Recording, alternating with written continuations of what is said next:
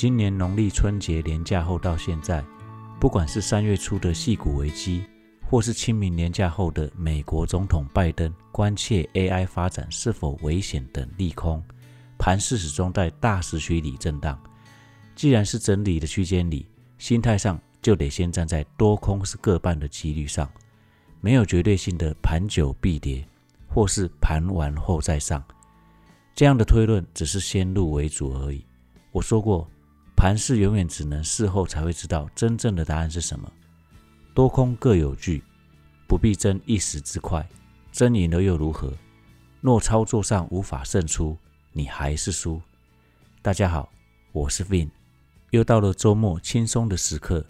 既然是轻松的时刻，那我就来分享一下本周四晚间我参加一个某台北知名商务社团的餐叙。印象中还在职场时参加参会的最后一次是二零一七年的事了。这中间虽有数不清的聚会邀请，但一开始转为专职之后，我就把人生调整成静音模式。到现在数一数也有五六个年头了。直到上个月，这个社团的副会长再次邀请，我也想说，好久没有感受以前的打拼模式，参加看看现在的投资客都在想什么。可是当年的聚会与这趟截然不同。以前参加的大都是属于人脉聚会，多数都是各行各业、五湖四海来的。大部分人给人的感觉都是去开发客户，并不是只是为了建立人脉而来的人脉聚会。所以交谈过程都是在听对方说自家贩售什么产品不错又不错等等的。嗯，有点像是变质后的产品推广聚会。可是这趟参加商务聚会，虽然说也是各行各业来的，不过绝大多数人都是有参与投资，且实际有在操作。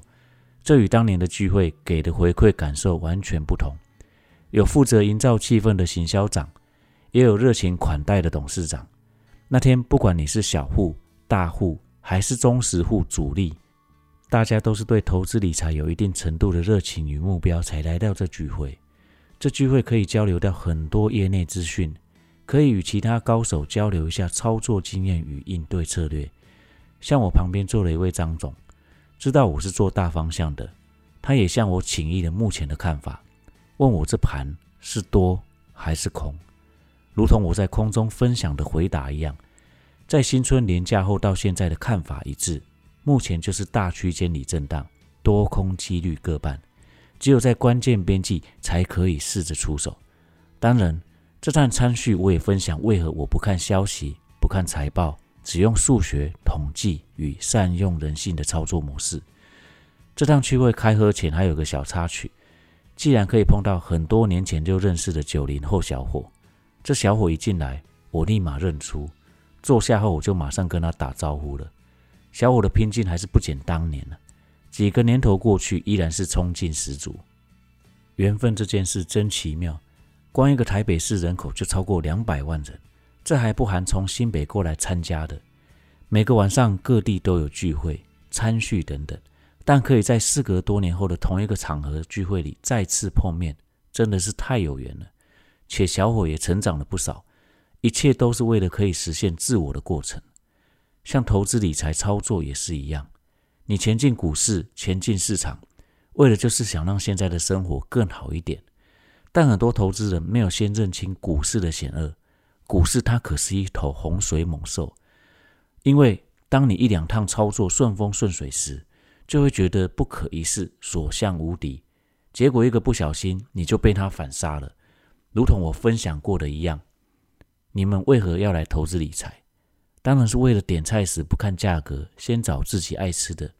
为了去想去的地方，说走就走；为了让家人能更体面，花钱不必斤斤计较；为了更好的选择生活，而不是让生活选择我。最后，我们来简单聊一下盘势。既然在大时区里震荡，那么多空操作上就不要预设立场，一样是关键边际来的时候，我们再来考虑出手就好了。因为目前的行情非多也非空，它就是一个盘整格局。你在最关键的位置再出手就好了。如果你太依靠技术面来操作目前的行情，那随时都要承受被反杀的心理。如果今天的分享有一两句能让你有所收获，并帮助到你成长，请你分享给你身旁有在操作的亲朋好友，并且按赞、订阅、打五星、分享起来。你的支持是我持续创作的动力。我是交易玩家 Fin，我们下回见喽，拜拜。